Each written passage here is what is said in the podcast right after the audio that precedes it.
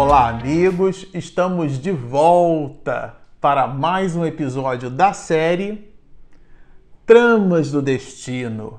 Este o episódio de número 19. Bom, para você que está nos acompanhando no canal, nós estamos com esta série neste episódio, dando continuidade ao estudo deste opúsculo maravilhoso, chama-se Tramas do Destino. Como colocamos no início deste episódio, este é o terceiro livro expedido por Manuel Filomeno Batista de Miranda pela pena augusta e segura do nosso querido Divaldo Pereira Franco. Nos despedimos do episódio passado, deixando ali o capítulo de número 8, e agora com esse vamos iniciar o capítulo de número 9, mas no oitavo nós entendemos um pouco mais do panorama de Rafael Fergusson e do apoio do enfermeiro Cândido, sobretudo expedindo a ele informações concernentes à doutrina espírita. E aqui neste episódio vamos estudar com Miranda aquilo que ele mesmo vai chamar no capítulo 9 de expiação e prova. Ele, Manuel Filomeno de Miranda, já coloca uma nota. Existe ali, se vocês observarem no livro, um sobrescrito de número 2 que indica, na verdade, uma anotação do próprio autor espiritual em cima das questões relacionadas às provas e às expiações. E ele cita que nós vamos fazer a releitura, um comentário de Kardec muito consistente a despeito da questão 399 do Livro dos Espíritos, quando nos assevera: as vicissitudes da vida como descrita né, na questão 132, aqui é, é o comentário da 399, mas o conceito da vicissitude permanece. As vicissitudes da vida corpórea constituem expiação das faltas do passado e, simultaneamente, provas com relação ao futuro. Depuram-nos e elevam-nos se as suportamos resignados e sem murmurar.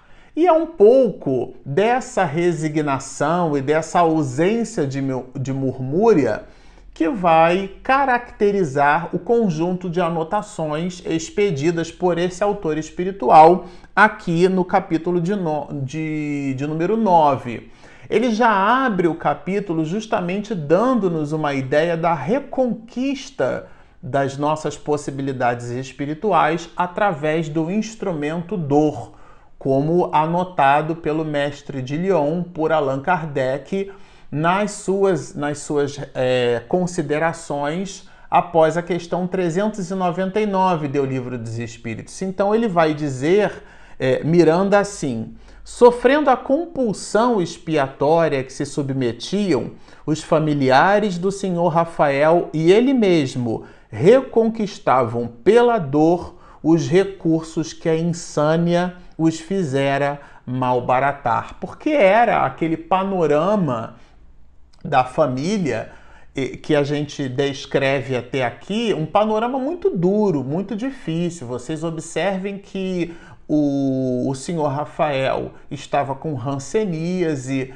a sua filha com um quadro esquizofrênico muito grave Além disso, já numa condição familiar é, também com igualmente muito difícil, porque Dona Artemis estava ali num panorama é, que se fazia imperioso, no sentido de que as contas do lar seriam pagas como? De que forma? Já que o patriarca da família, o seu Rafael, passou a ficar hospitalizado e ele trabalhava no processo de comércio e sem poder vender, sem poder comercializar, sem poder trabalhar, o sustento da família ficaria então comprometido. O menino Gilberto já era o primeiro a conquistar algum tipo de discernimento, né? A gente comentou isso muito fortemente, mas o panorama espiritual da família não era um panorama muito bom. E, é, e esse panorama, o epicentro dele tem um nome, chama-se dor. E essa dor, Miranda vai colocar aqui que era o que estava impulsionando esses personagens da família a uma espécie de modificação do, da sua historiografia espiritual. Então estavam, como a gente costuma dizer no meio espiritista, né, estavam pagando uma dívida. Essa expressão ela pode se traduzir numa relação contábil que as mais das vezes não tangibiliza de forma correta, com igualmente assertiva, a misericórdia de Deus. Na verdade, os mecanismos de soerguimento são aqueles colecionados por nós em cima dos nossos próprios decessos. A misericórdia de Deus consiste em atenuar as, no as nossas próprias faltas, porque estamos na contabilidade divina, se é que podemos dizer assim, devolvendo é, aquilo que pegamos emprestado. E existe ali uma nessa relação contábil uma reciprocidade que é desproporcional, ou seja, como se nós devêssemos mil, mas Deus aceitasse somente cem, e os outros 900 ficam por conta da misericórdia de Deus. Isso significa dizer que as nossas faltas são atenuadas no componente amor. Costumamos colocar que na terceira lei de Newton, né, a toda ação corresponde uma reação de mesma intensidade, mas agora em sentido contrário. Mas a lei não termina aí, até que forças opostas atuem por sobre ela. Essas forças opostas podem ser interpretadas à luz da doutrina espírita como sendo as forças do amor. Então, nós não pagamos exatamente ou não resgatamos os nossos débitos é, com o peso. É, com aquela mão pesada da divindade por sobre nós. A misericórdia de Deus, que é o amor na sua expressão mais superlativa, constrói instrumentos para que o nosso resgate, ainda que seja nosso, seja atenuado por essa mesma misericórdia. Mas por uma coisa ou por outra, é a dor, ainda que com a misericórdia de Deus, a responsável pela modificação da criatura, e aqui, é, considerando esse é, um conceito doutrinário relevante, Miranda abre o capítulo colocando essas mesmas questões, colocando um comentário de Kardec da questão 399, porque esse autor espiritual ele é bastante doutrinário. As informações contidas nas obras de Manuel Flamengo de Mirandas são muito seguras do ponto de vista doutrinário, fazem um link direto com a codificação kardeciana. Agora, mais lá embaixo, ele, Miranda, já vai citar, em cima dessas proposições de resgate, que a alma parece que antevê os seus processos, as suas encrencas espirituais. Ela meio que já pressente. Até porque alguns, muitos de nós, alguns, nem todos, alguns reencarnam e sofrem os seus decessos pelos mecanismos automáticos, pelos automatismos da lei. São poucos, como André Luiz vai descrever lá no, em Missionários da Luz, né? O planejamento, é, usando ali o, o Segismundo como um exemplo nesse sentido. Alguns, muitos de nós, quando reencarnamos, é, nos movimentamos na vida pelos mecanismos automáticos das leis, mas a abstração feita a essas questões, considerando a escolha, uma vez feita a escolha, uma vez acordado no mundo espiritual que é possível produzir esse ou aquele resgate, o espírito, quando mergulha na carne, quando reencarna, quando faz a sua vivência, ele tem uma espécie de pressentimento, é o que Miranda vai comentar aqui, e a gente já vai ler um trechinho que corrobora a ideia de que as nossas encrencas do passado que nós assumimos nesta existência por dissipar ficam registradas em nós. Então a alma meio que pressente estes mesmos movimentos. Vejamos o que nos diz o autor espiritual. Merece que se considere aqui a intuição que o espírito conserva das expiações a que se deve submeter, vivendo à espera da ocorrência saneadora, o que já constitui um sofrimento, porque o espírito aguarda ansiosamente, intuitivamente, aquilo que representa o revés numa existência anterior. E isso já é para ele essa ansiedade pelo resgate através da dor, e em alguns casos transforma-se a dor em mecanismos de sofrimento, que é uma negação dessa própria dor, mas isso a gente já vai estudar mais lá adiante, mas aqui por uma coisa ou por outra, Miranda já coloca esse movimento da alma como sendo por si só um sofrimento. E ele acrescenta: quando em estado de sono fisiológico parcialmente lúcido, inteira-se do que lhe cabe ressarcir e anela, quer dizer, e deseja mesmo pelos meios com que se pode liberar da constrição do remorso, porque a espiritualidade vai nos asseverar a gente observa isso nas obras de André Luiz, observamos isso nas obras de Manuel Filomeno de Miranda e podemos, na codificação, observar na obra O Céu e o Inferno, depois da primeira terça parte da obra, onde Kardec, além de uma visão conceitual, dá o depoimento dos espíritos, e lá naqueles depoimentos na categoria de espíritos infelizes e também na categoria suprema da infelicidade, que seriam os suicidas, né? Uma forma muito triste, muito dura e muito penosa de deixar a existência é o componente o remorso porque o espírito dá-se conta da bobagem que fez. E o remorso é a palavra que corresponde ao epicentro dos sentimentos das almas quando voltam ao mundo espiritual e de fato se percebem ali com uma série de necessidades de reajustamento. E é disso que coloca Miranda, porque Miranda vai dizer, inclusive, que há o diálogo nosso no mundo espiritual quando do desprendimento pelo sono.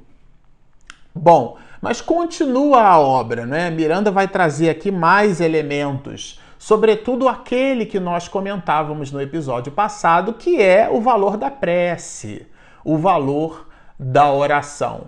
É, oração não é placebo. A gente não tem mais o que indicar para a pessoa, a gente pede para que ore. Orar é abrir a boca da alma, é sintonizar com as forças supremas do universo. E essa tese não é minha, ela é de Emmanuel.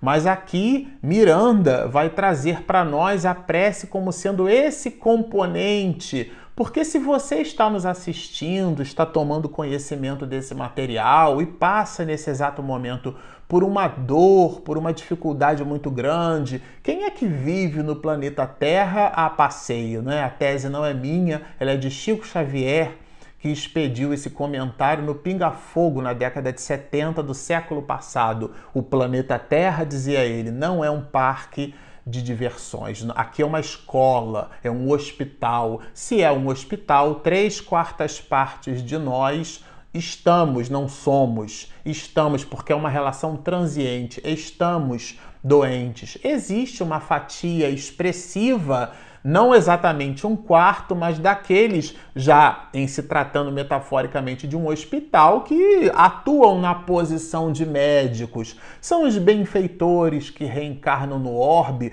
para expedir exemplos de amor, de abnegação, de cuidado, nas mais variadas bandeiras e proposições religiosas, porque o amor ele se manifesta nas mais variadas possibilidades. E a prece aqui é esse instrumento que nos conecta com o amor e é em cima dele que Miranda vai nos dizer. Nesses momentos de sintonia maior com a responsabilidade, recebe do seu anjo guardião altas dosagens de emulação e vitalidade para não deperecer.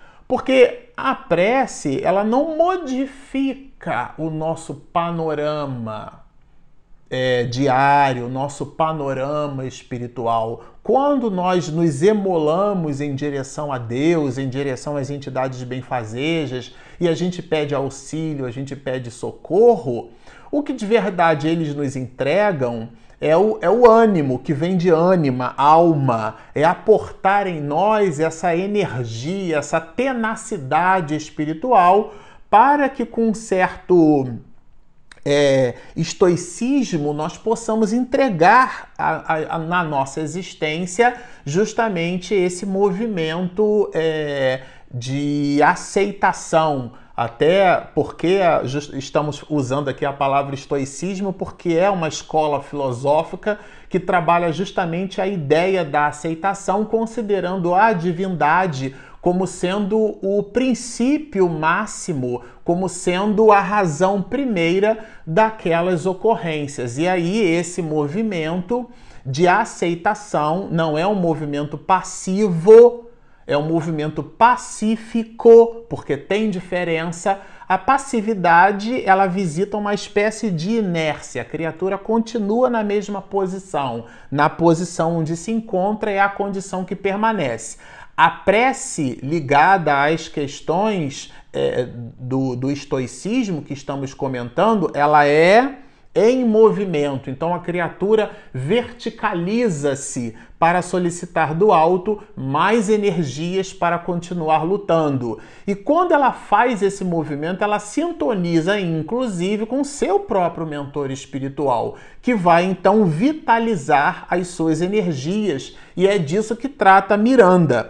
Em cima desses processos de, de, de vitalização, ele já coloca aqui os personagens que possuem essa mesma vitalização. Se vocês se recordam, em episódios anteriores nós comentávamos a Dona Artemis no mundo espiritual, é, sendo assistida pela sua mãe e por outros espíritos de escola, e Dona Artemis é um desses espíritos que tem, na verdade, uma presença é, muito grande, uma, um estoicismo como dissemos, uma entrega enorme, e é disso que vai se ocupar Miranda quando nos diz assim: Dona Artemis e Ermelinda, por procederem de estirpe espiritual elevada, pelos padrões de enobrecimento de que se fizeram credoras, aí ele vai continuar aqui, né? Fruíam de maior dosagem de forças morais, porque possuíam equipamento emocional. Esse equipamento emocional é essa espécie de compleição espiritual, essa musculatura moral que nós conquistamos através das vicissitudes da vida. Bom, mas continua aqui o autor espiritual, sobretudo quando ele fala é, dessas relações que eu considero muito importante essas anotações, que são as anotações do anonimato. Existem muitas pessoas que viveram por sobre a face da terra, deixaram um verdadeiro legado de paz, de luz, de amor, e são criaturas do ponto de vista social quase que desconhecidas. Aliás, no século XXI é muito importante produzir essas reflexões, não é? Quando a gente consegue, com algum discernimento, estabelecer a relação entre importância e fama. Não necessariamente uma pessoa famosa, uma pessoa muito conhecida é igualmente uma pessoa importante. E entenda-se por importante o comportamento desta mesma pessoa do ponto de vista político, de polis, né? O homem na sociedade, o homem vivendo para o homem, isto é, desejando aos outros homens o que a gente chama de bem comum. Então, é, é a utilidade na sua vida na Terra que se caracteriza, então, aqui nessa análise pela sua importância, porque é óbvio que todos nós somos seres humanos importantes, no mínimo para os nossos pais, né? Na maioria de nós. É óbvio que temos a nossa importância.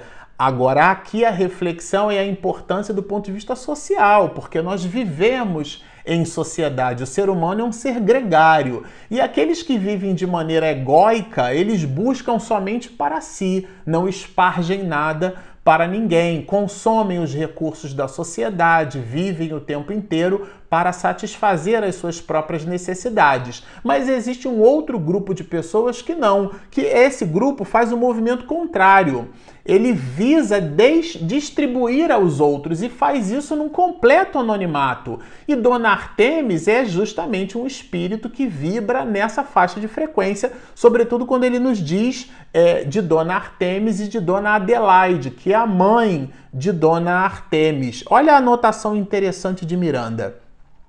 A senhora Adelaide, que participava das equipes espirituais que dinamizavam na terra as esperanças e consolações do Evangelho em nome do Cristo. Olha o quilate do Espírito que estava ali assistindo a dona Artemis. E ele vai é, estabelecer aqui é, uma outra realmente condição moral desse mesmo espírito quando nos diz assim: um espírito que completara seus programas kármicos permanecia na condição de anjo tutelar. E, no entanto, não era o espírito conhecido por quase ninguém, é, realmente era uma alma que passou por sobre a face da terra, está aqui registrada no livro, mas é um, é um nome que, inclusive, o próprio Miranda coloca, né, suprime, coloca um nome fantasia. A história é real, mas o nome não. Então, esse assunto gira realmente em torno de um anonimato. Reforçando a ideia do anonimato, o próprio autor espiritual vai nos expedir. Descobrira entre a gente simples do interior, excelente campo de trabalho em que materializara, pela vivência, as virtudes da fé e da caridade, tornando-se verdadeira mãe espiritual. Bom, vocês observam quão, quão realmente é significativa essa reflexão, a análise entre fama e importância. E, de novo, a importância aqui é o aspecto do ponto de vista do servir dentro da sociedade aonde nos movimentamos. Agora, se ele fala, Miranda, de Adelaide de Dona Artemis, ele contextualiza Ermelinda dentro da mesma similitude vibratória, sobretudo quando considera Ermelinda se lhe vincular afetivamente por vida precedente, havendo nela os plugs. Olha que interessante, gente. Os plugs da emotividade, da sintonia perfeita com que lhe recebia a inspiração. Então, esse era o panorama espiritual de Ermelinda e de Dona Artemis. Mas aqui mais para frente ele já diz assim: já o senhor Rafael, Lissandra e Gilberto. As considerações sobre esses três espíritos nós vamos expedir num próximo episódio. Bom, por enquanto permaneçam conosco, esse livro é realmente sensacional e ao final a gente sempre gosta de lembrar: se você está nos assistindo e você ainda não se inscreveu, por favor, Espiritismo e Mediunidade é o nome do nosso canal no YouTube. Se você está nos ouvindo pelas nossas ferramentas de podcast e você então, está gostando do nosso material? Por favor, dá uma passadinha no YouTube e faz a sua inscrição para a gente contabilizar a sua presença conosco. Então, estão feitos os convites. Inscrevam-se no nosso canal, sigam-nos e muita paz.